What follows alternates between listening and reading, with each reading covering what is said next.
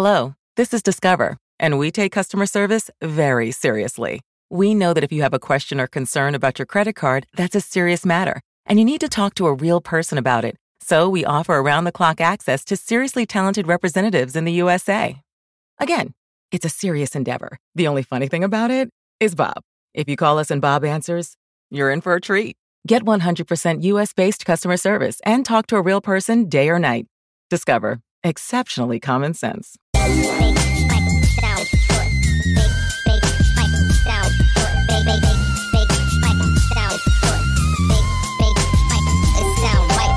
Boa noite, galera. Sejam todos bem-vindos ao programa Papo Reto. Estamos estreando hoje aqui recebendo o grande Valo Velho, o Billy of Gangs. O Valo Velho é o cofundador do movimento anarcopunk, MAP. É membro fundador das bandas Insurreição e pós-guerra. Cursou licenciatura na Anguera em empreendimento para LDS Business and Literature. Fala inglês, espanhol e português fluentemente. Alemão, italiano, francês, sueco, russo e ainda decifra aí o egípcio, o hebraico, o sânscrito. É, ele também é musicista, é esportista da várzea, professor autônomo e catador de papel nas ruas. Amante da liberdade, é vegetariano, escritor, morou nos Estados Unidos, passou por vários países, inclusive pela, Iugoslávia, pelo México, pelo Canadá. É Resident Evil do, do Capão Redondo e militante contracultural desde 1984. Ele é fundador também da gangue Roots, que é de bicho mesmo, e de várias rádios livres no Brasil e nos Estados Unidos. É professor voluntário em projetos sociais, consultor de história da família LDS Mormons e mano do corre na periferia, né? Então, um currículo desse, como diria o Mano Brown, é, é vagabundo nato, né? vagabundo Boa noite, nato, irmão. Boa noite, Jamelo. Em primeiro lugar, obrigado pelo convite para participar da sua estreia. É uma honra para mim. Geralmente não é sinto orgulho não, mas assim, eu me sinto tenho orgulho de ser seu amigo porque vejo uma pessoa aí no corre pela arte, pela literatura e me sinto irmanado, né? Tenho Obrigado, querido. Participado de algumas atividades aí no Xangai com vocês, né? Acho que acho que foi um projeto adorável que essa, esse isolamento social pôs no chão, né? Mas a gente está aqui ainda. Vamos juntar as peças, né, Jamelo? Como você disse mesmo. Opa, tamo vivo, né? É, como você mesmo disse numa nossa conversa, você resolveu né, fazer o papo reto muito a partir de uma conversa que a gente teve, que foi um papo reto mesmo, né? E aí me convidou para participar como, um, como escritor periférico, né? Então eu vou aqui discorrer sobre o processo de envolvimento do jovem da periferia na literatura, na arte, é, principalmente da minha perspectiva, porque é uma experiência que eu vivi, então ninguém melhor do que eu para contar como é, né?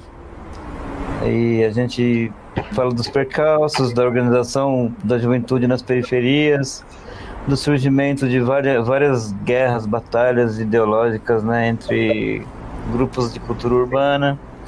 Então eu eu tenho hoje 53 anos de idade.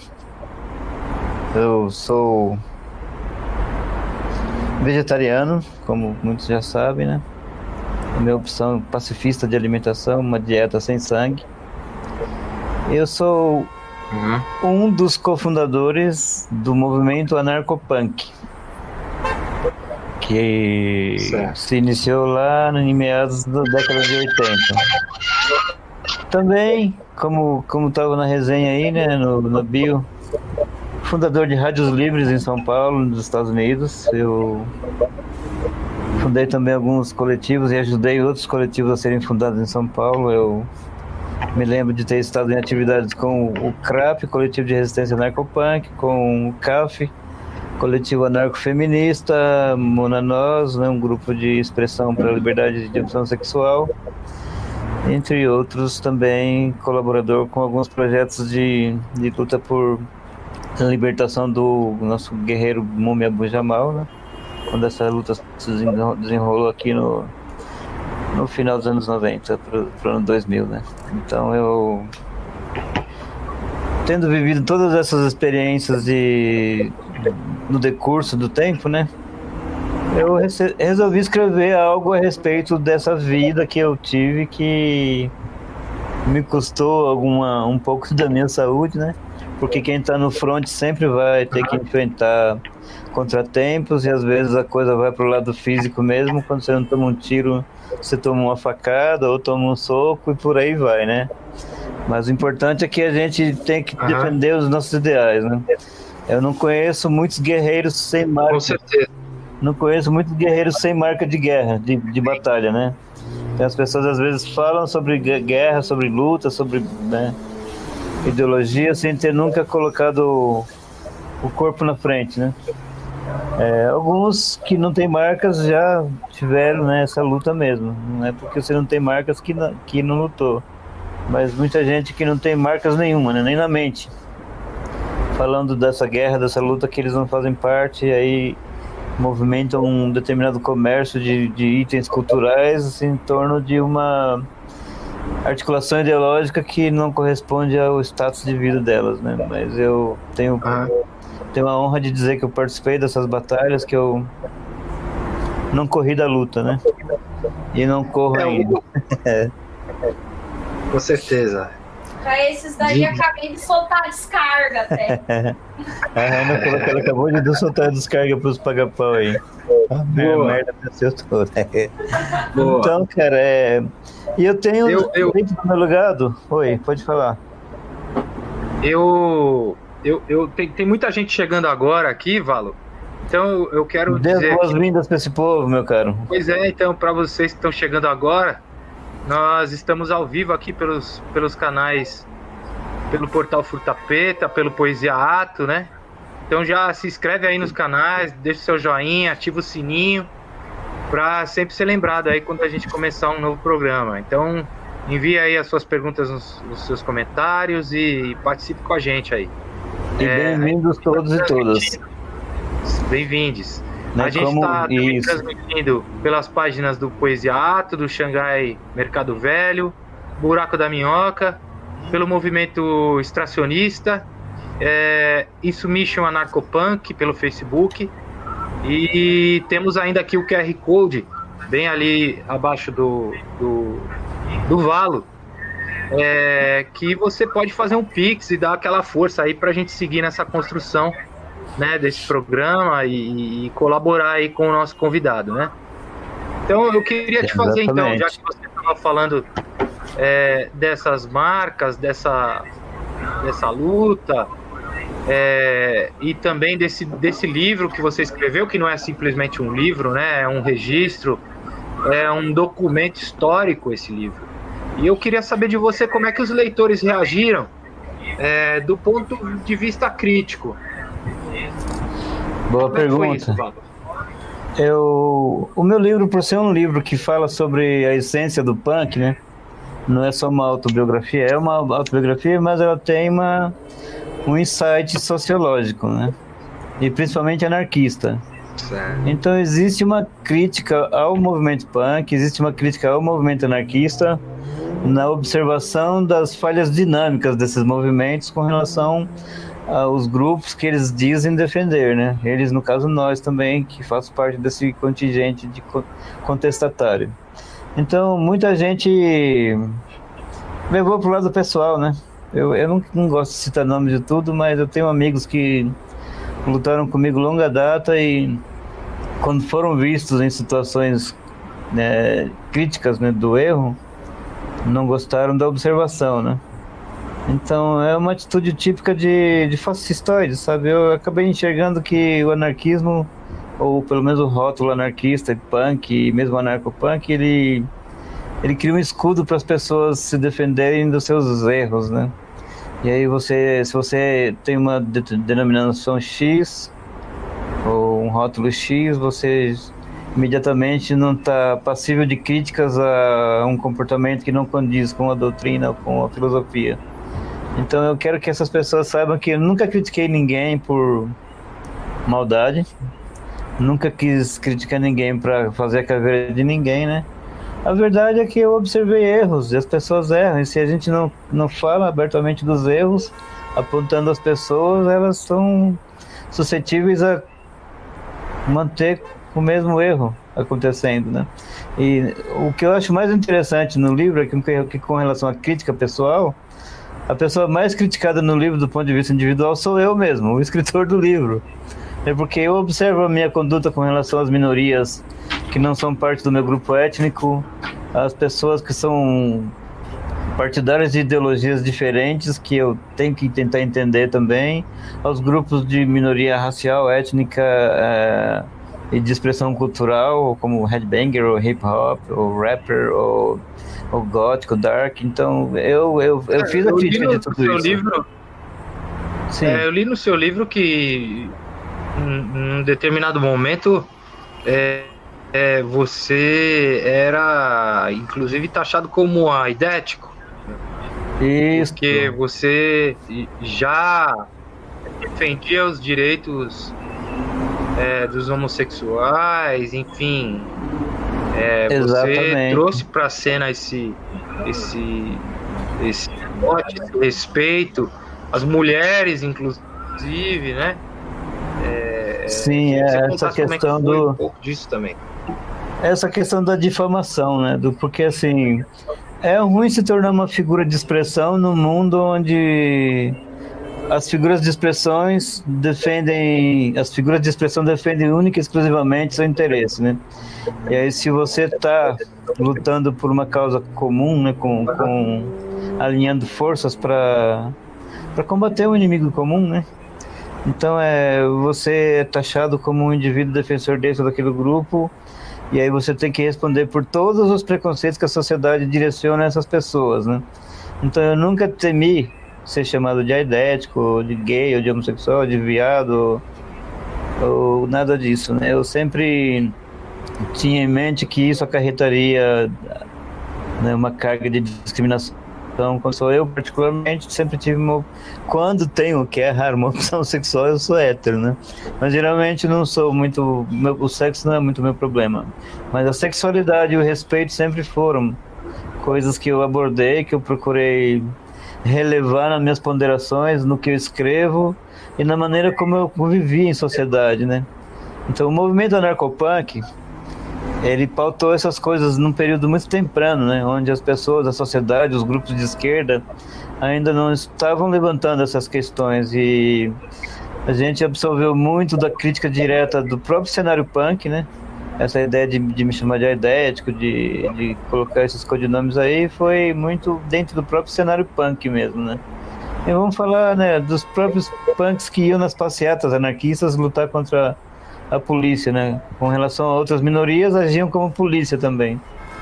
Então eu tenho muitas, muitas coisas para dizer com relação a isso, mas mais para frente a Raena vai dar uma, uma explanada sobre o trabalho dela na questão do, da educação anarquista. E tem depoimentos que ela recolheu sobre pessoas que se encontravam nessa situação que faziam parte do cenário que foram vítimas de coesão, de perseguição e até violência. Então, mais para frente a gente vai abordar isso como um tema específico e aí é, esclarecer um pouco mais. Sim. E, e já que você, porque assim você é, você coloca a coisa de uma forma sempre muito muito pedagógica também, né, Valor? E, e aí eu, eu, eu queria te, te, fazer essa pergunta de, de como fazer o link entre o, o movimento e a educação. Uma, uma pergunta né, pertinente à minha área de conhecimento também, porque eu sou professor, né? Eu sou professor Autônomo. Dentro da minha formação, Eu tenho que estudar todo mundo que tem uma teoria decente, coerente e que dá apoio às pessoas que querem estudar o que eu tenho para ensinar, né? E a liberdade é a máxima, a liberdade em todos os aspectos da vida é a máxima do anarquismo e do punk um vai um pouco além, né? Que é a liberdade e um pouco de libertinagem também. Mas o, o anarquismo, ele preconiza uma sociedade sem regras, mas não uma sociedade sem organização. Uma sociedade sem leis, mas não uma sociedade de desordem. Né? Uma sociedade sem autoritarismo, mas não uma sociedade sem autoridades, né? De organização, de, de gerenciamento. Então, as pessoas confundem um pouco, né? E aí supõe por ser anarquista você deva negar qualquer princípio de educação. Aí vamos tomar a educação do ponto de vista né, da colocação do próprio étimo. Ducto, educto aquele que se doutora, que se torna douto em algo que é educado, né? Que, que é preparado para uma determinada ciência. O anarquismo, o movimento punk, tem muita coisa em comum. Né? O anarquismo como uma forma de organização político-social e o punk posteriormente como uma cultura anarquista, né? Porque existe essa diferença do sociopolítico e do sociocultural. Muitas vezes o sociocultural não abraça o sociopolítico. Mas o anarquismo ele pode abranger tanto o sociocultural quanto o sociopolítico. E aí onde o movimento punk se encara na sua missão de transmitir uma mensagem, usar uma ferramenta de expressão para chegar até as pessoas e fazer com que elas entendam a mensagem é, pelo, pelo meio que eles estão utilizando, pela ferramenta que eles estão esboçando a ideia, né? E há de existir uma, um conceito de educação nisso, né? De a pessoa procurar entender uma expressão nova, na, o punk muito na questão da estética da música, ele traz uma forma de, de lição, né? Literalmente onde você. Eu percebo que o movimento punk, e tanto quanto o, o movimento anarquista, eles são muito mal interpretados na sua, na sua função, na sua essência, naquilo que realmente eles querem transmitir, né? Exato. Então, é, é, é, essa, essa, essa é a grande questão. Como, como pedagogicamente mudar esse cenário? Como, como, como fazer isso? Olha, eu já eu estudei licenciatura na Anguera. Sempre tive envolvido com, com movimentos estudantis desde o começo. Aliás, tem uma coisa que eu, eu, eu, que vou salientar nisso que é a própria aventura, aventura que eu era um punk que não queria ser punk como os outros punks na minha época por causa da violência, do alcoolismo, do uso excessivo de drogas, do sexismo, da própria discriminação racial, porque eu sou, eu sou nordestino, né? Eu sou imigrante, então eu enfrentei todos esses problemas na cena punk. E aí, lógico que eu não ia me encarar 100% como um punk, né? Mas eu tinha coisas em comum com os punks. E aí eu falo, poxa, eu não posso ser esse tipo de pessoa, mano. Os punks, tem punk que ouve música que é fascista, né? Garotos podres. Olho Seco, bandas que preconizam a, a, uhum. a, expulsão dos nordestinos do território do sul, do sudeste, né? Então, não fecha em todos os aspectos. Não é que os punks sejam fascistas, né? mas é que eles selecionam um pouco menos e eu já sou mais seletivo.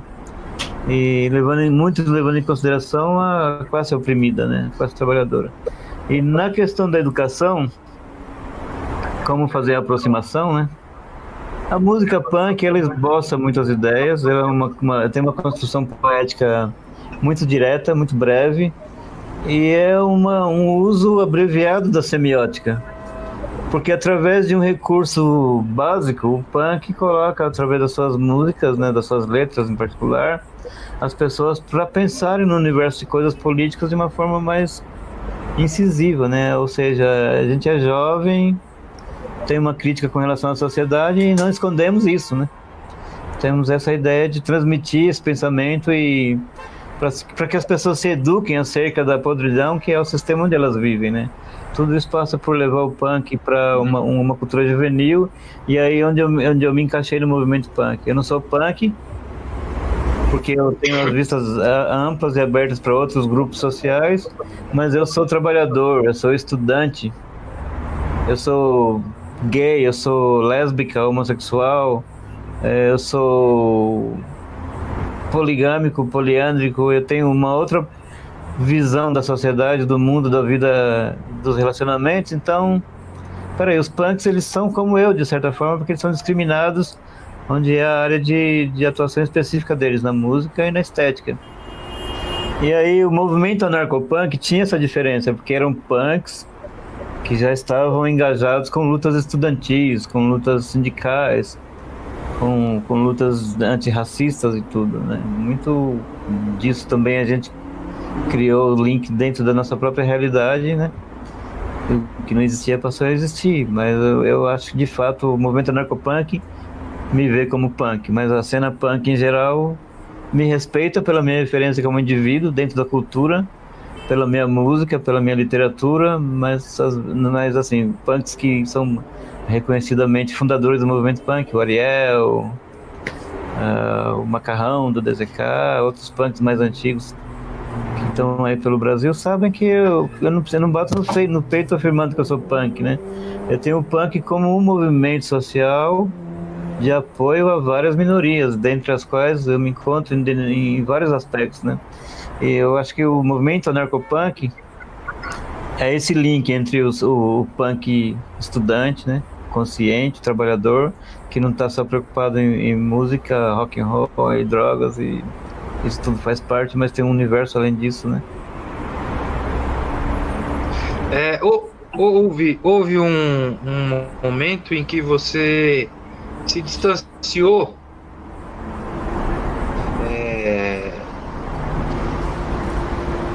e, e, como é que como é que viu como é que como é que como é que foi isso se é isso. É, é isso, né? Um distanciamento. Até porque a minha aproximação era, era remota, né? Assim, eu conheci muitos punks, né? Alguns deles já mortos, inclusive R.I.P., né? Descanso em paz. Que tinham essa mesma abordagem, sabe? Tipo, não há o que fazer aqui. Nós precisamos migrar para outros grupos sociais para acender o estopim, né? Para acender o pavio para fazer a sociedade raciocinar e a cultura punk é um meio. Então, e às vezes também os punks, na sua maioria jovens, bem despreocupados com questões mais profundas como família, religiosidade, e situação econômica, né? Uma coisa mais tolerável para a maioria dos punks nesse sentido, né? Mas e algumas coisas que são diretamente relacionadas à militância política também, porque a sua ação dentro de uma linha política te traz desconfortos, né? Desafetos e, e inimigos e combates. Então, na hora que o bicho pega mesmo, é você e mais aquele pessoal que você sabe que que tá ali por uma ideologia, né? Que não tá ali só para levantar uma guitarra, porque nunca no, no, show da minha banda que eu ia dar um, tocar uma corda de guitarra, se um skinhead saísse pulando no meio do público, eu metia a guitarra na cabeça dele. É, e o mesmo já não acontecia, não acontecia com, com punks como o João Gordo, o Ariel, pessoal da Ulster, Fogo Cruzado, Ratos Porão, Olho Seco, Cólera. Essas bandas eram, eram bandas de punk rock, mas eles não tinham a, a questão de enxergar a dinâmica da opressão dentro do próprio movimento. Então estava ali muito pela música, né? E numa conversa, no matéria-prima de 1992 ou 91, é, a gente falou abertamente em rede nacional que essas pessoas não eram punks, né? Aí eu, hoje em dia eu olho para trás e falo, nossa, eu corri um risco, né? Porque cada uma dessas bandas aí tem um grupo de fanáticos seguidores, né?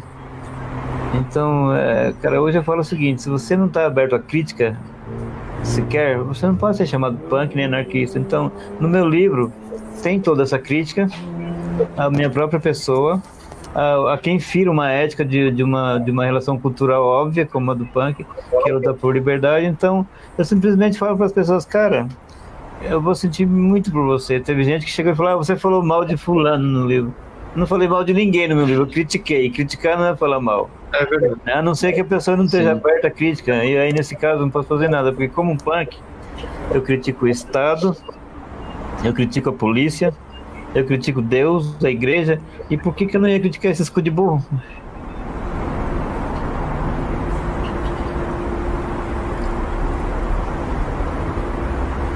Eu acho que, na verdade, a crítica que você faz, é, eu li o teu livro, e, e a crítica, você faz uma crítica completamente construtiva, não, não, não só individualmente, mas coletivamente. Esses indivíduos, eles são Sim. lembrados ou citados é, numa força maior, né? Claro. Não é. Não por exemplo, vou falar um exemplo óbvio que envolve questões até muito mais sérias, né? O Redson era conhecido meu, o Redson do Cólera. Vizinho nosso aqui do Valo Velho, né? Morava no jardim, morava no jardim comercial. Uma pessoa que produziu muito dentro do cenário musical. Falava nas suas letras coisas que as pessoas né, relacionavam uma cultura de protesto. Mas de verdade, mano, eu respeito a obra musical, literária dele, como poeta, como musicista. Mas militante não. Militante porque quem tava na rua tomando porrada da polícia em 7 de setembro não era ele. Eu nunca vi ele. Nunca vi ninguém do cólera, do DZK, do Rasporão. Nunca vi ninguém dessa galera. Então, para mim, no meu livro que eu fiz foi esclarecer para as pessoas que existe uma música punk, existe uma cultura hardcore, mas que os verdadeiros punks e as verdadeiras punks não estão só preocupados com música, estão preocupados com a politização da juventude, né? Que a gente não está aqui para vender um produto cultural alienado da sua origem. Então eu totalmente concordo com aquele maninho lá que é mó playboy que tirou o João Gordo no próprio programa dele, é dado, né, o nome do cara? É o dado. Pô, o João Gordo é um, um cu de frango, um traidor do movimento mesmo, aquele playboy lá tá certo. E ele foi muito honesto no que ele falou, porque ele defendeu a classe dele, que é uma classe de artistas da Rede Globo, porque o João Gordo critica o pessoal da Rede Globo, mas é um vendido pra MTV, saca? Então, uma pessoa que critica no vazio, no espaço vago. A gente tem que pensar que essas figuras de expressão que a mídia coloca para para influenciar a juventude, pô, não tem nada a ver com a gente, cara. Não tem nada a ver. Eu nunca vi esses malucos tomando borrachada de polícia na, na, na nas manifestações e passeadas que a gente fazia na, segunda metade dos anos 80. Pô, então o mínimo que eu posso ser, né?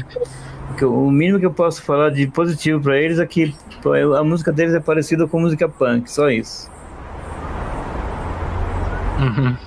Ô, Valo, já que você citou a, a, a, as manifestações de rua, eu gostaria que você comentasse é um assunto de certa forma polêmico até. Mas eu gostaria que você comentasse aquele primeiro de maio. Sabe aquele primeiro de maio que você cita no seu livro? Ah, primeiro de maio que tem, sim, o primeiro de maio do que levou a gente é o matéria-prima, né? Tá certo, Isso. aquilo foi uma coisa bruta, né? Assim, mas foi uma pelegagem que fizeram com a gente, né? Que também só durou um ano essa peleja aí, porque no ano seguinte a gente já se acertou com a convergência socialista. Tentamos para conversar estratégias de defesa contra os fascistas que estavam falando que ia entrar na Praça da Sé no ano seguinte, isso em 92, né? Mas em 91 foi o que aconteceu, cara. É, os skinheads ameaçaram a invadir a Praça da Sé durante o 1 de maio, que é o Dia Internacional do Trabalho para os marxistas, só que para os anarquistas não é o Dia do Trabalho, é o Dia do Trabalhador. Não é um feriado, não, não é um dia de descanso e repouso. E é um dia em que pesamos na memória a morte de vários companheiros anarquistas que o que instituiu o 1 de maio como um, um dia de feriado para o trabalhador não foi o partido nem X, nem Y, nem o líder A e B. Foram anarquistas, pessoas que se negavam a compactuar com o Estado da sociedade industrial. Então, na cidade de, de em Chicago, né, é, cinco anarquistas foram enforcados por, por, foram acusados de terrorismo, de atentado contra indústrias ou contra o governo, eu acho que foi ali por volta de 1886, 88. E aí essa memória pesa no movimento anarquista como um dia de luto, né? E aí no dia 1 de maio aqui em São Paulo, o CUT faz vários showmissos, né? Comícios com shows. Contrata bandas, inclusive bandas de skinheads, né? Nessa época, o, a banda Caos 64, Tropa Suicida, algumas outras bandas que têm que tem um vínculo com os movimentos de extrema-direita nacionalistas, né? Racistas e nazistas. E aí a gente questiona, né, do ponto de vista ético, qual que é a iniciativa, do, qual que é a intenção da iniciativa da, da CUT, do PT e dos partidos de esquerda, né? Qual que é a, a coligação que, que eles, né, qual a lógica que eles viram nessa coligação? E aí, no, nesse primeiro de maio, teve uma, porra, uma pancadaria generalizada, né?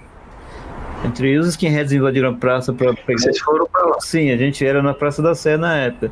Os skinheads sabiam que a gente ia, e o pessoal da COB, Confederação Operária Brasileira, que é um remanescente da Organização dos Trabalhadores do século retrasado ainda, né? uma, uma, uma organização já histórica no Brasil, que ainda existe, né? Uhum. O CCS, Centro de Cultura Social, que é um grupo mais voltado para a educação, para a cultura social, como o nome diz. Né? Coletivo Libertário. Foi onde a gente se conheceu. Sim, exatamente. É, e aí tem o pessoal do Coletivo Libertário, que eram estudantes da USP, né? Mas os grupos anarcopunks, obrigado. E mais os grupos anarcopunks da cidade, da capital. Em particular do subúrbio, né? É, porque o movimento anarcopunk ele é um movimento oriundo de punks do subúrbio. Uh, os pontos de encontro dos anarcopunks muitas vezes eram no centro porque eles convergiam punks de várias regiões afastadas, tipo Mauá, Jundiaí, que são dois extremos completamente diferentes, e aí Capão Redondo e, e Pirituba, São Caetano, lugares muito distantes. Então, o movimento narcopunk ele cresceu muito em virtude de não ser um movimento territorialista, pela sua própria essência, né? E nisso a gente juntava um contingente grande de punks, e nesse primeiro de maio na Praça da Sé, houve um, um confronto, sabe? Houve um confronto e sobrou para todo mundo, saca? E aí a gente foi acusado nos jornais, a imprensa pseudo-vermelha, né?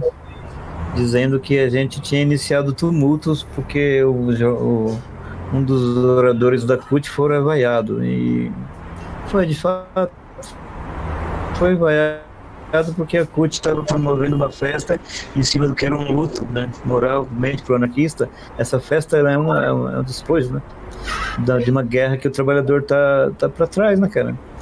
E aí ofereciam loteria com bingo, com carro para quem ganhasse a loteria, não sei o que. Então tinha virado uma festa mesmo e a CUT e os outros órgãos sindicais da época, os movimentos de esquerda, eles tinham que entender, eles devem entender isso hoje, que eles estavam ferindo a memória do movimento anarquista. E nós, na juventude punk anarquista... Eu pergunto isso para você, se eles aprenderam a lição, será que eles sabiam exatamente o que estavam fazendo?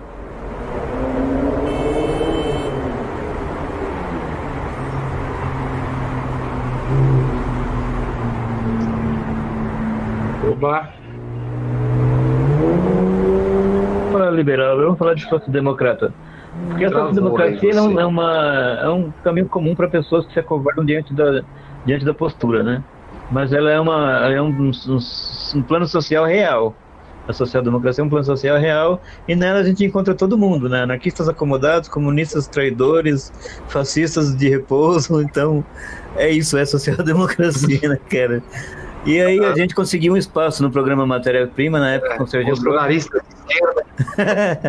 na época com o Serginho Grossman, né? Não sei o que, que era o Serginho Grossman, mas ele tinha um programa onde a juventude se manifestava. Eles, eles resolveram ouvir a gente, então fomos lá e nos explicamos em rede nacional.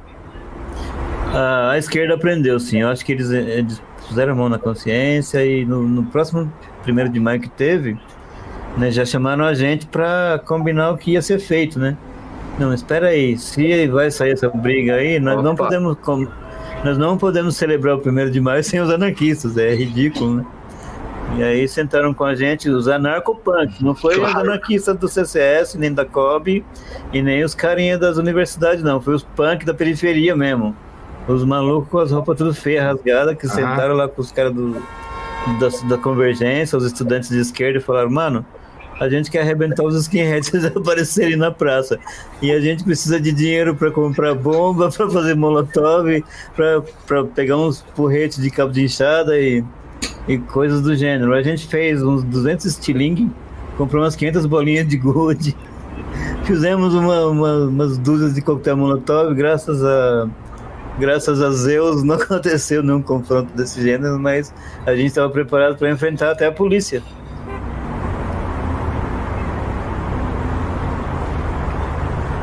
Sim.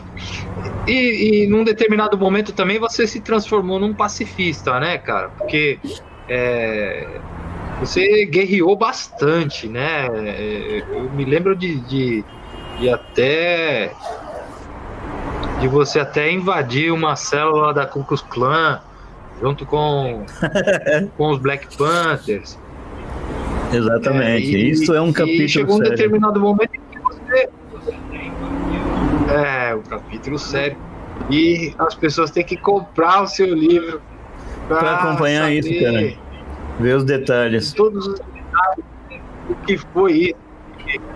Realmente é um, é um, um acontecimento, uma história é, fantástica, né? Sim, é uma Só história que real, é, é, uma história de... que é uma história que todo punk deveria assim. contar. É uma história que todo punk deveria contar, que todo militante de direitos humanos deveria contar, porque falar de transformar a sociedade e ficar sentado tocando guitarra não acontece, cara. Acontece uma mudança social. Vamos falar, por exemplo, hoje de uma certa liberdade que as pessoas têm em se vestir de determinada forma ou de ter determinado comportamento social. Isso muito em virtude do movimento punk, né? Mas se os punks não tivessem colocado a cara para tomar porrada e, tivesse metido o soco nos fascistas, essa molecada não estava andando por aí de cabelo pintado, de, expressando diferenças de opção e em público, não é? A gente teve lá na, nessa luta e tudo, então há lutas que hoje eu acho que esse, esse pessoal podia retribuir o que eles receberam da nossa geração, por exemplo, lutando pelos animais, cara. Né, lutando para reduzir o consumo até eliminar o consumo de carne, contra o experimento de animais em produtos de cosmético, contra a violência aos animais nos centros urbanos, pela liberdade de circulação dos animais em meios de transporte e em lojas e supermercados e coisas do gênero, sabe? existem seres vivos que precisam compreender e sentir o prazer da vida, né? E essa pessoa, esse pessoal tá muito egoísta, cara. Então, tipo assim, recebemos esse espaço social em virtude de algo que não fizemos, pelo que não lutamos e não vamos lutar por ninguém, porque tá bom demais ser livre e despreocupado da, da liberdade do próximo. Então, esse livro, ele, ele abre os olhos das pessoas para que elas possam entender que a luta, a luta social, ela tem esse nome porque não é só para mim, não é só para eu, indivíduo em particular eu, pela minha causa específica, que eu tenho que lutar, porque aí eu perco o apoio de todos os grupos. E esse lance da Ku Klux Klan, que a gente fechou a sede dos caras lá, não foi só isso. Nós sitiamos uma cidade nos Estados Unidos, não foi uma favela e nem foi um gueto, nem um beco, não. O movimento antirracista sitiou uma cidade, armado. E confrontou a polícia, confrontou o maior órgão de difusão de ideias racistas do mundo hoje, que é a Ku Klux Klan. E, e saímos na porrada com os caras, mandamos meter uma porrada, muitos foram presos, policial apanhou, punk apanhou, queer apanhou, todo mundo foi para cima. Ku Klux Klan nem se fala, o que mais se fudeu. Então, sem combate, mano, não tem liberdade, não tem expressão movimento. E aí, as pessoas que chegavam ali do, do Exército de Libertação Negra, que hoje é o BLA, né, que substitui os Panteras Negras, na verdade é o mesmo movimento, né? Chegaram com suas viaturas, as pessoas com, com suas armas de defesa, uma polícia da própria comunidade negra, não sei nem se a gente pode falar polícia, mas é um órgão de defesa da, dos direitos do cidadão negro, né? E aí as comunidades minoritárias chegaram junto, pô, a gente fechou a cidade, cara. E arrebentamos tudo. Então, mesmo as pessoas que a polícia prendeu, ela teve que soltar na hora, porque os, os manifestantes invadiram a cadeia para tirar a gente da, da prisão. Eu paguei uma fiancinha básica, mas teve gente que saiu porque as cadeias foram invadidas, o lugar foi tomado, sabe? E, e, aqui no Brasil fica essa piada: você vai, junta meia dúzia de moleques da favela, faz uma passeata, o, o playboyzinho com o cartazinho, a faixinha bonitinha, aí o moleque favelado vai preso. E aí, cadê, tem advogado pra esse maluco? Se, você, se eu for numa passeata, eu sou uma, uma pessoa de 53 anos. odeio violência, mas se eu for na passeata e um policial dá um tapa na minha cara, eu não vou brigar com ele, eu vou ver o número do, do nome dele no, no caixazinho trouxa dele e eu mato ele na porta da dele, cara. Falo isso abertamente, porque eu, tenho, eu sou um cidadão, eu tenho os meus direitos. Então, se, se eu tiver os meus direitos abusados e alienados, eu tenho que reagir da minha forma, cara. Tem um monte de policial morrendo por aí porque claro. é forgado. Mais um policial forgado, me, é, eliminado da sociedade, é só alegria. Deixa eu, deixa eu, deixa eu, deixa eu, nós estamos aqui já há 50, mais ou menos uns 40, 50 minutos. Eu quero, quero lembrar aqui a galera para acessar as nossas redes que estão passando aqui embaixo é, e curtir, seguir aí, dê o seu like, ajude a divulgar, porque só assim a gente consegue alcançar. É, o trabalho é colaborativo, é expansivo, né? Vamos aumentar a rede, o acesso, a difusão. É, e tem aqui o QR Code também do que, que você consegue. Quem quiser contribuir com a cooperativa aí, seja bem-vindo para colaborar. A cooperativa, por favor, tira o escorpião Laura? do bolso aí. E, oh, a gente está agradecendo a Laura que fez um pique aí pra gente. Muito obrigado, mana. É necessário. Laura, querida, grande Laura. É isso aí. Laura pingou na cuia. Oi. E Valor, deixa eu, deixa eu, deixa eu, deixa eu te fazer uma pergunta aqui. É, como é que, como é que as pessoas fazem para adquirir aí os seus produtos? Eu sei que você tem uma lojinha. Eu gostaria que você falasse um pouco disso também para movimentar o, o, o teu o teu trabalho, Legal, cara. o trabalho Legal. é grandioso. E a gente vai fazer assim, ó, eu, eu... Obrigado, cara. A gente tem tem alguns itens que a gente produz aqui como cooperativa. A Rayana, como cooperadora, ela faz a parte audiovisual, ela, ela edita filmes, faz, faz CDs e tal. Ela equaliza e renderiza, então o trabalho dela nessa área é porque ela é formada em música, né? Mas antes disso, eu vou, eu vou mostrar uns itens que tem na nossa lojinha, mostrar nossa lojinha na disposição, que na verdade também não é só uma lojinha, é a casa do nosso coelhinho, do nosso gatinho também. Mas antes eu queria que as pessoas pudessem dar atenção a, a, um, a um naipe da produção anarcopunk, né, que recentemente foi feito um documentário um, um, livreto, né? E essa, essa pessoa que está como colaboradora da cooperativa aqui também, que só tem colaborador, né? Ela vai dar uma explanada sobre o trabalho dela, inclusive uma inserção numa viagem dentro da, da produção cultural dela. É, a gente vai deixar ela aqui por, por uns minutos para explicar para o pessoal, né, do ponto de vista de uma estudante do Sul, né? Ela nasceu em Santa Catarina e mora em Curitiba, onde estudou na, na Universidade Federal do Paraná. Ah, você gostaria de apresentar sua para a galera? Uhum. Então, galera, essa é a Rai. Por favor. Ela é colaboradora, é cooperadora da Submissão Anarcopunk. E aí ela se explica melhor, né? Bom, primeiro agradecer o Valo, né, pela. Estamos na luta do metal. Ele é sempre muito cortês, diria eu, né? Porque na verdade para mim que sou do sul, de um lugar extremamente reacionário, né? Essa semana mesmo a gente viu uma notícia de uma moça que foi enforcada por uma justificativa de Zacato.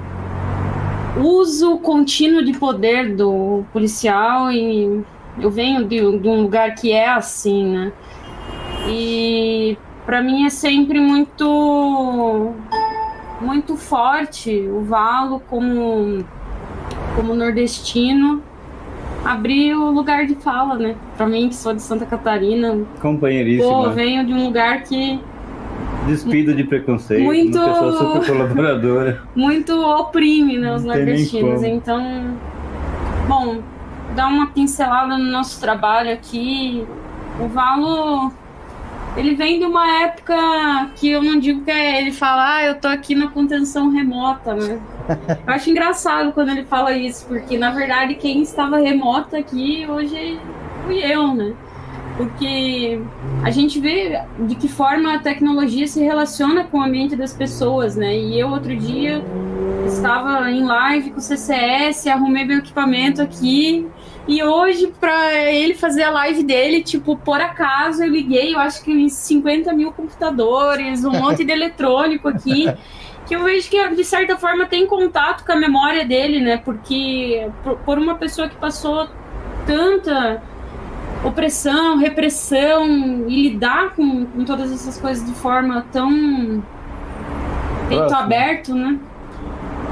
gera muitas vezes o que a gente chama de uma autoproteção do cérebro, né?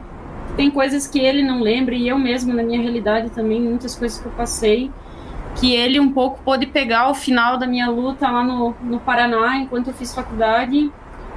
Também tive lapsos de memória, algumas coisas se apagaram e às vezes quando eu acesso meus equipamentos elas vão.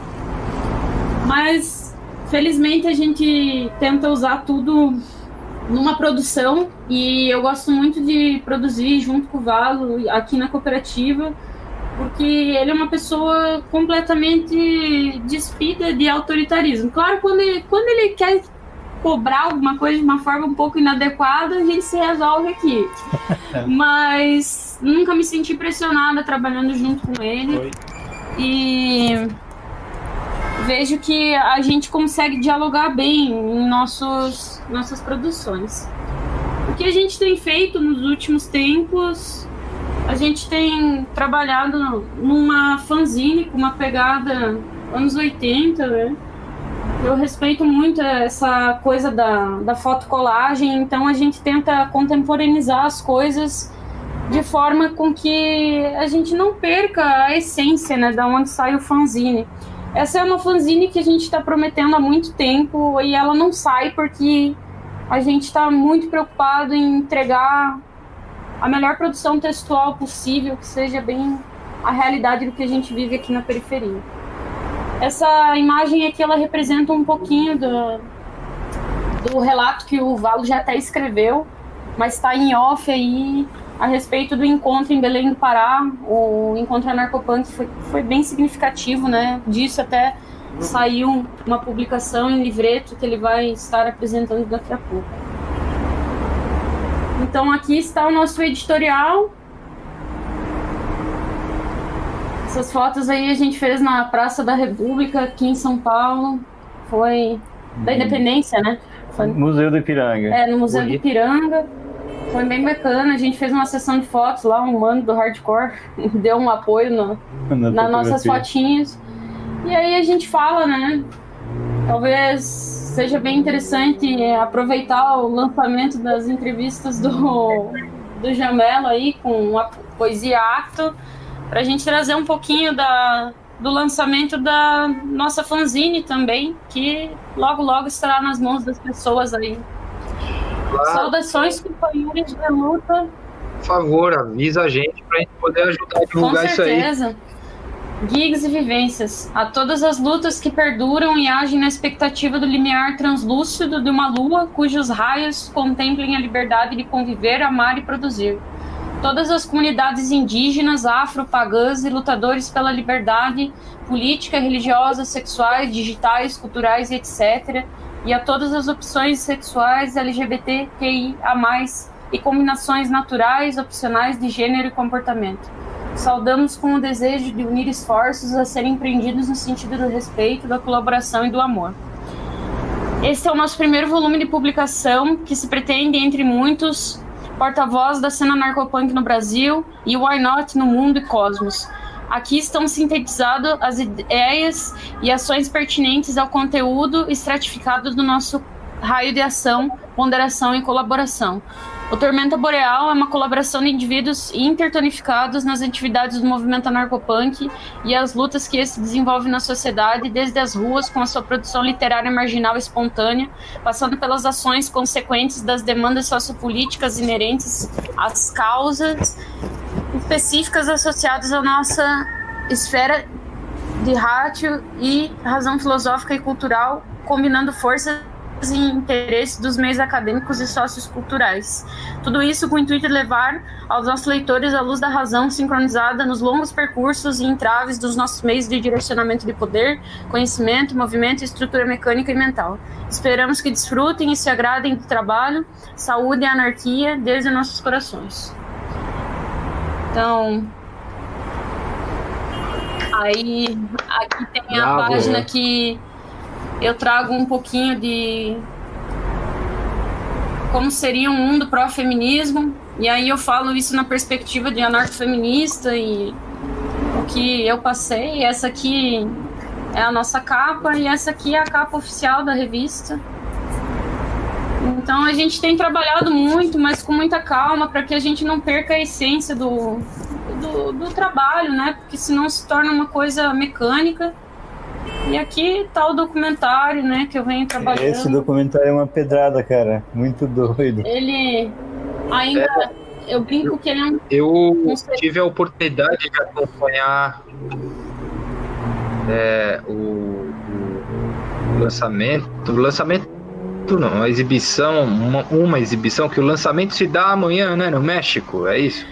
Cara, eu, eu digo assim, ó, que essa coisa de lançamento é muito forte de dizer, né? Porque eu digo, esse trabalho ele se tornou um segredo de caixa preta, né? Porque todo momento eu compartilho um drive com pessoas que me pedem acesso para fazer exibição, até o pessoal do México. E infelizmente daqui a pouco eu tô no inbox do Chomsky para dizer para ele que o documento que ele tem não é oficial. então essa coisa é a gente que trabalha, o Jamel acho que até com muito mais experiência do que eu pode dizer que a produção de um filme ela na perspectiva do artista nunca tá pronto. E talvez para as pessoas lidar com isso de nunca estar certeza. pronto é uma coisa que se torna estressante, mas acredito que seja mais estressante para quem está no bastidor de lidar com o inesperado, o item surpresa e aquela situação do eu não posso entregar o filme em menor qualidade do que eu gostaria que fosse apresentado, eu não posso é, entregar sem me esforçar minimamente é, de produzir as legendas e as transcrições de, das falas são coisas complicadas também. Então tenho me sentido num lugar de fala, apesar de ser a pessoa que produziu e trouxe tudo isso para a ciência, é um lugar muito desconfortável, um lugar de tipo de pressão, né? Então eu até mandei uma mensagem ontem pro pessoal e disse assim, gente, eu não, não sou um item de exploração, sabe? Eu sou anarquista e se eu quiser dizer para você não tá pronto, não tá pronto, sabe? e eu acho Dá um que spoiler, dá um spoiler aí. essa é a parte mais dolorida para qualquer pessoa. Né? Mostra uma imagem do documentário rapidinho. Bom, vamos mostrar um, pegar, É, uma favor. imagem aqui. Pega aqui a sua É, metrô. não mostra muito, não. Não, não pode mostrar Mas- muito Mas não. pincelada aí.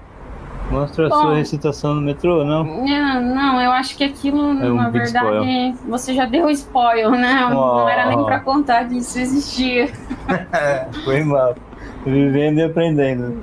É. Mas vamos pegar uma sessão aí do documentário pra, pra poder apresentar pro pessoal.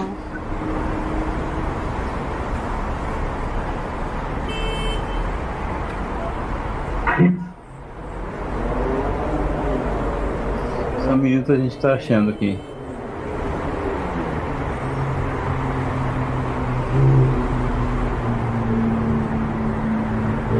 Era sua amiga falando.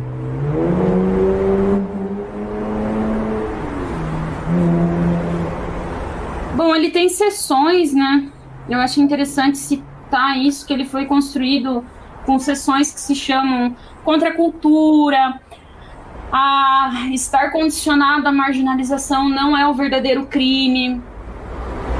É, tem a sessão da subversão, das mulheres na contracultura, tem revelações da cena em Curitiba. Denúncias. E tem o pessoal do hip hop também, que, assim, recheou o documentário com muita, muita arte, mas também muita crítica, e críticas que eu vejo assim que não estão muito longe das críticas que o movimento punk faz, né? À sociedade. E uhum. vamos dar um spoiler então, já que o Val contou yes. o item surpresa, né? A gente traz o item surpresa.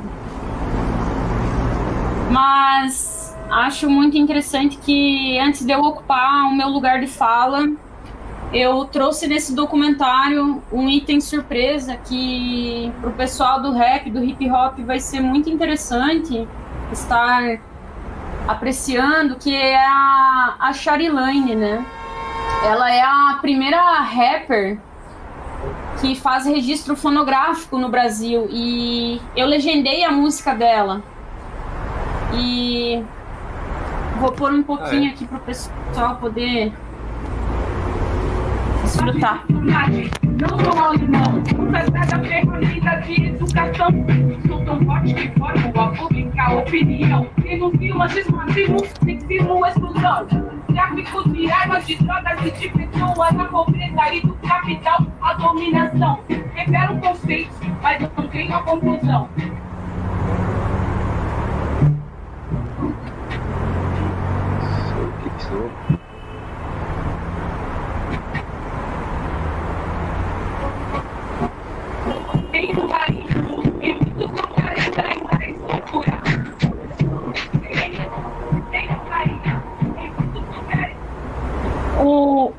Acho muito interessante que a Charilane traz é que, ao ponto de observação dela como rapper e a brasileirada, né? Ela traz isso muito bem logo no início do, da poesia dela. Uhum. Ela coloca uma coisa que Cara, faz mais ou menos três anos que eu ouço essa música sem parar para poder inserir ela no meu trabalho. E ela tem uma frase assim muito impactante em que ela diz: Eu não quero ser objeto de pesquisa, pois a ciência dos povos não está na academia de letras. Os povos têm a sua ciência, né? E ela tá completamente correta no que ela disse, porque o trabalho dela viajou o mundo, foi para os Estados Unidos, foi legendado em inglês e eles pegaram uma palavra que ela fala que é sobre. Ela, ela é totalmente anarquista, né? Ela fala. É minha responsabilidade em gestão. E aí a pessoa que traduziu coloca ingestão. Então, acredito que trazer a Charilane como o fechamento do documentário, além de contemporaneizar um problema que já está sendo dito lá atrás, por uma rapper que, até pela galera do hip hop, é pouco conhecida, e trazer a música dela finalmente com as legendas de uma pessoa que está há três anos ouvindo o que ela está falando, é, para mim, assim, é, essa foi a parte é, musicalmente mais interessante de trabalhar com o rap e o hip hop. Porque as Sim. pessoas subestimam muito a poesia marginal. E para ela que faz tudo isso na rua e tem toda essa ação social, ela se define como rapper, arte educadora, poetisa, é, uma pessoa que está em contato com os quilombos, com as aldeias. Eu acho que tem, acho não tenho certeza que tem tudo a ver com a luta e pro pessoal que sempre fica indignado comigo de ah, por que, que você saiu né, do Paraná, não continuou esse trabalho por lá ou pelo sul. Eu não tive opção, porque no momento em que. Eu nunca digo vítima, mas no momento em que eu fui mais agredida pela mão de ferro do fascismo, eu estava em São Paulo e eu tive um grande apoio do companheiro do Valo Velho, que foi uma pessoa que fez com que eu lidasse tudo isso, com tudo isso de cabeça erguida, o que foi mais importante para mim o tempo todo. E nunca digo que ele foi um item na minha vida ou um objeto que me motivou a me empoderar, mas ele me motivou a reconhecer que aquela realidade que eu estava vivendo era projetada e só eu tinha a chave para abrir a porta. E eu abri essa porta e cheguei até aqui. Então, para mim dizer que eu sou moradora de uma comunidade no Valo Velho, no Capão Redondo, Cara, isso para mim é símbolo de muita luta, então em momento algum eu me envergonho. Acho que até porque quando a gente teve a oportunidade de participar da Marcha da Periferia aqui no Capão Redondo, né? Ela viu muito da realidade que ela projetava no próprio trabalho dela, que o trabalho dela projetava também no imaginário. Que o Capão Redondo é um lugar onde ou você convive com a galera das minorias ou você não vive, sabe? Então aqui todo mundo Sim. tem que. Aqui as pessoas já se chamam assim, no o Capão Redondo deles, a palavra mais conhecida é FI. E aí, FI? Ou você é FI ou você é Jão, tá ligado? Então é uma linguagem comum, um povo que se abre muito para tudo que é diferente. E, e, a Raena chegou aqui falando a nossa língua, curtindo um som, tá ligado? Curtindo um rap, curtindo um som hardcore punk também. Assim, aqui no, no Capão Redondo, na Sul, os grupos de expressão cultural da periferia já tiveram rinchas, né? Mas hoje a gente tem objetivos em comum e a gente sabe disso, que para a gente conseguir superar alguns limites, a galera tem que às vezes, né, olhar pro grupo do lado. E olha só o que tem aí pra gente ver. Bom, para finalizar né, essa apresentação curta do meu trabalho, é sempre agradecer o Valo Velho, principalmente o meu orientador, professor doutor Indianei Carneiro Rodrigues, eu sempre o cito, porque foi um elemento assim para que essa pesquisa se tornasse um filme e eu o cito logo na abertura do meu trabalho, mas ele me deu tanta liberdade que muitas vezes assim eu até me assustei com essa liberdade. E hoje eu olho para trás e eu penso que o meu trabalho ele foi tão vivo que eu finalizei ele em São Paulo. Logo, logo eu já saí para o Rio de Janeiro, eu vi a realidade totalmente ampliada do que eu estava fazendo. Lidei com mais algumas faces, né, do fascismo mais uma vez.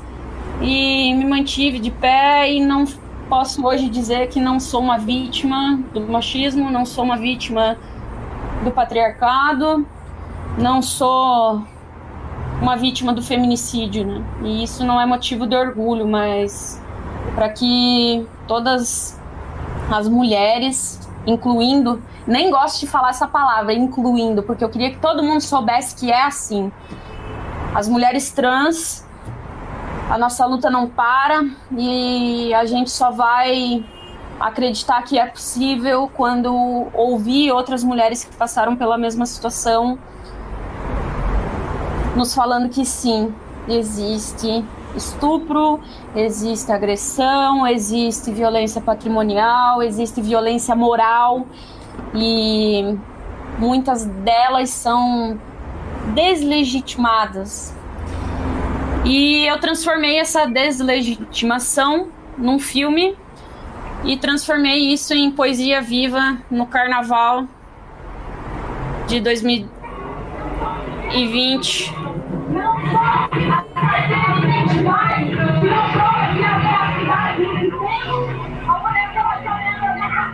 Como é o nome do teu filme? Fala o nome do teu filme para nós.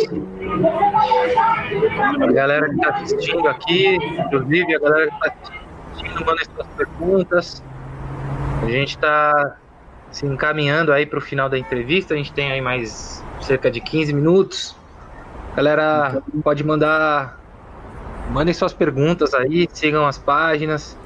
Não só pergunta, manda, manda os PicPay aí que ajuda a gente a terminar o filme.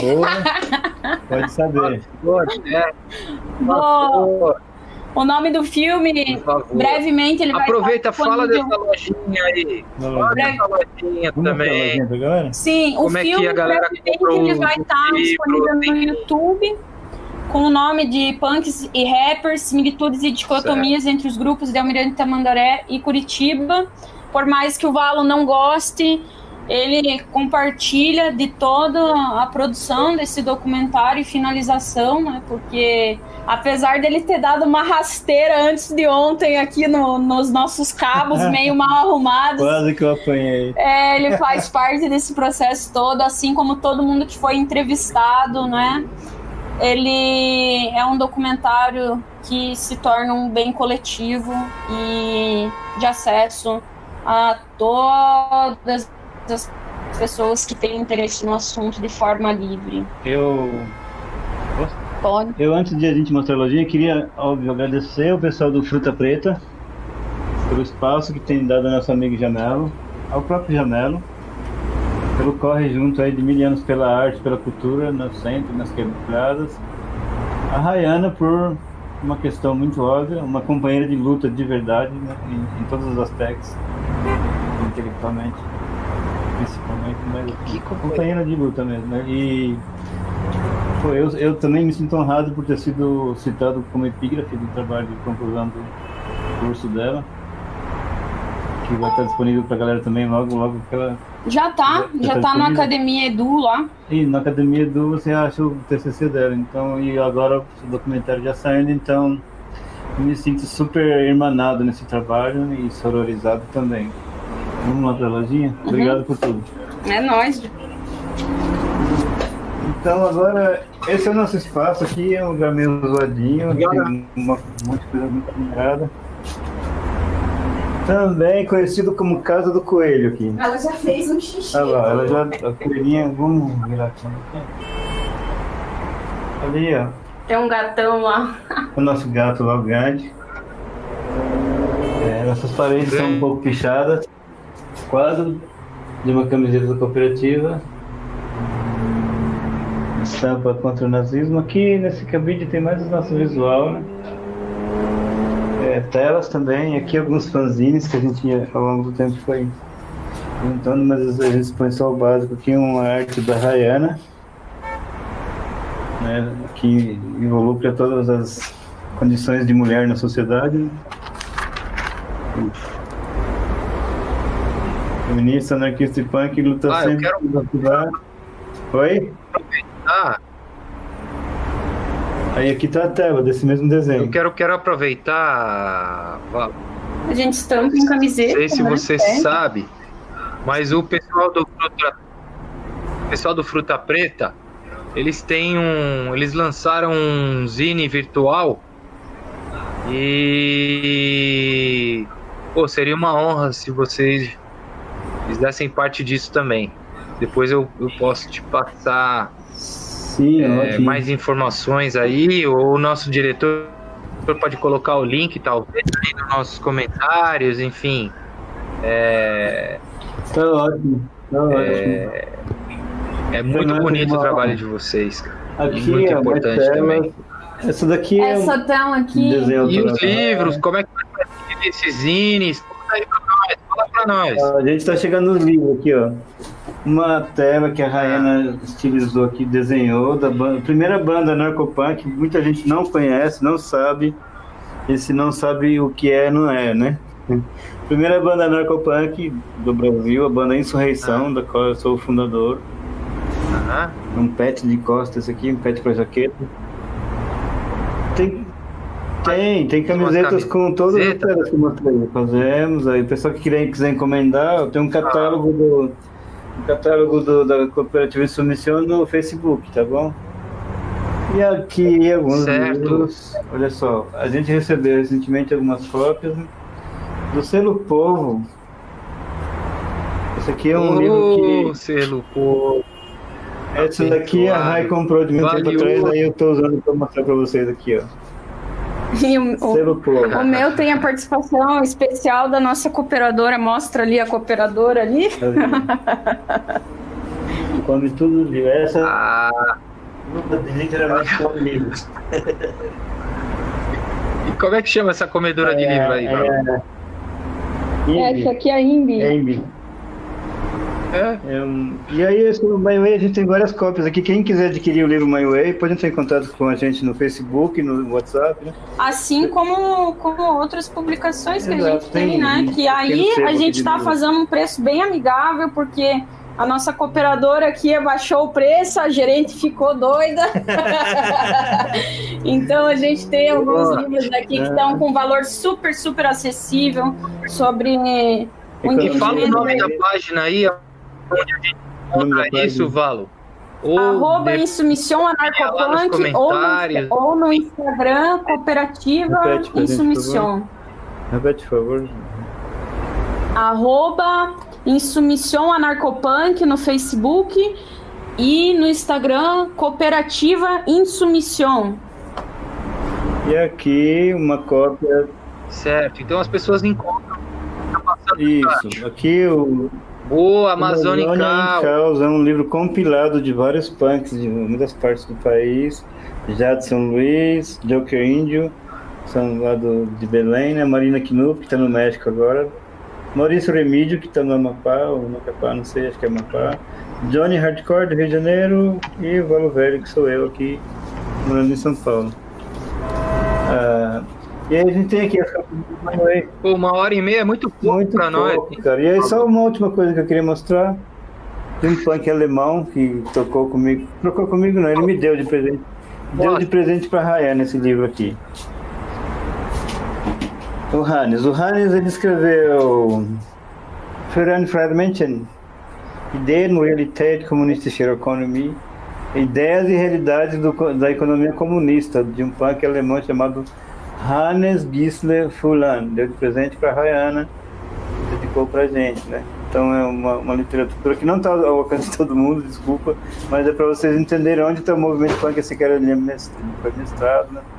doutorado e, e, e o Cambal, então o movimento punk está tendo figuras assim de, de, expressão muito legais. O próprio Maurício.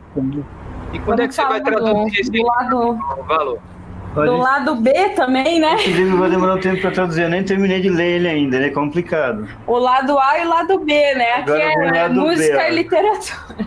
Vamos pro lado da música, tá. a Rayana. Vamos explicar como é que funciona isso aqui na cooperativa. É, esses dias vieram algumas pessoas perguntar pra gente sobre a encomenda das camisetas e também a encomenda de CDs, né? Porque eu trabalho com remasterização, mixagem de discos de vinil, fita cassete, eu faço um trabalho de sonoplastia e produção musical. Eu sou musicista e ouvinte de música, né? Não só escuto, eu ouço.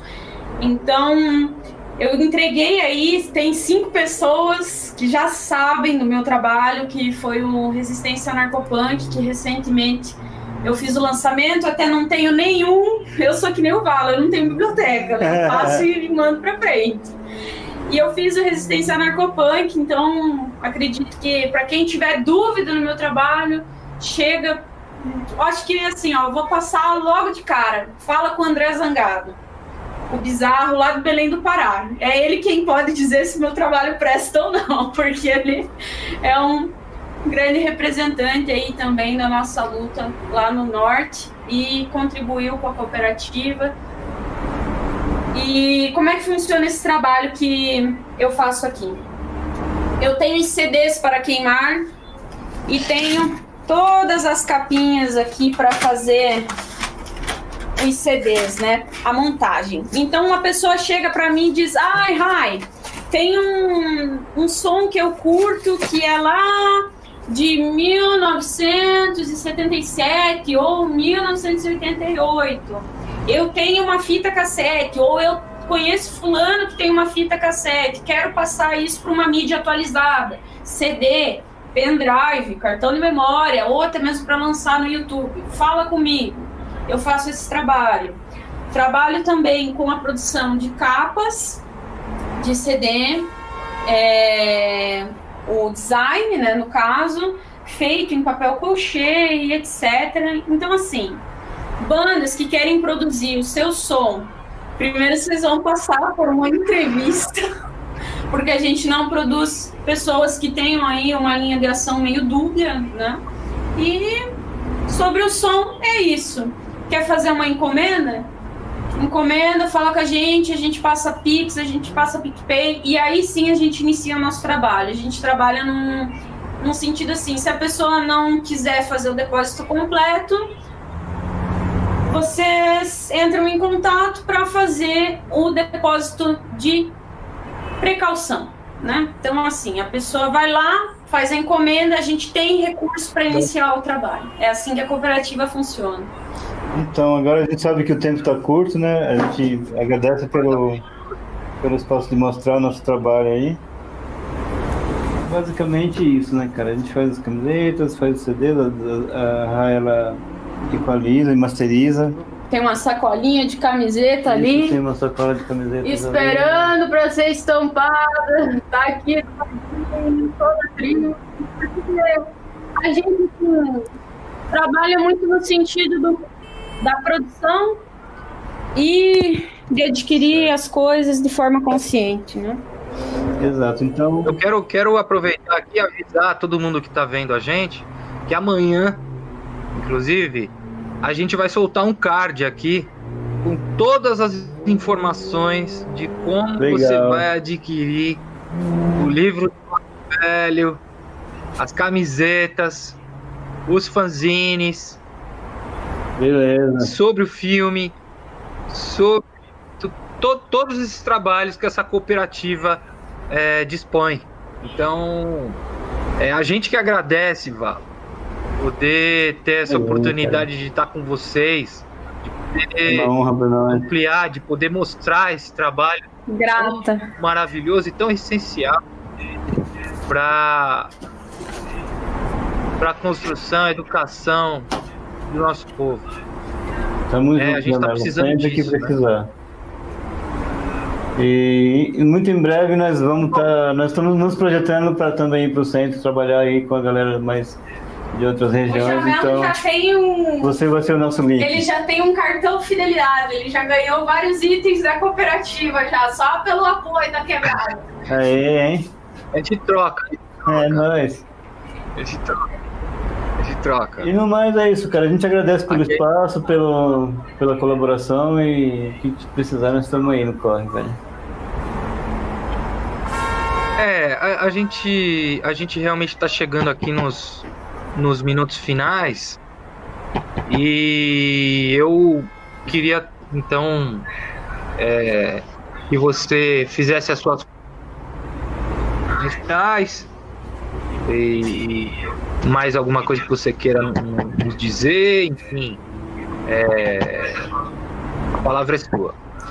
Cara, de verdade, obrigado novamente pelo espaço, pelo recurso de estar participando. É a primeira vez que eu faço esse tipo de, de trabalho em entrevista. Não sou muito linkado com a mídia em todos os aspectos, mas essa mídia é uma coisa muito positiva, né?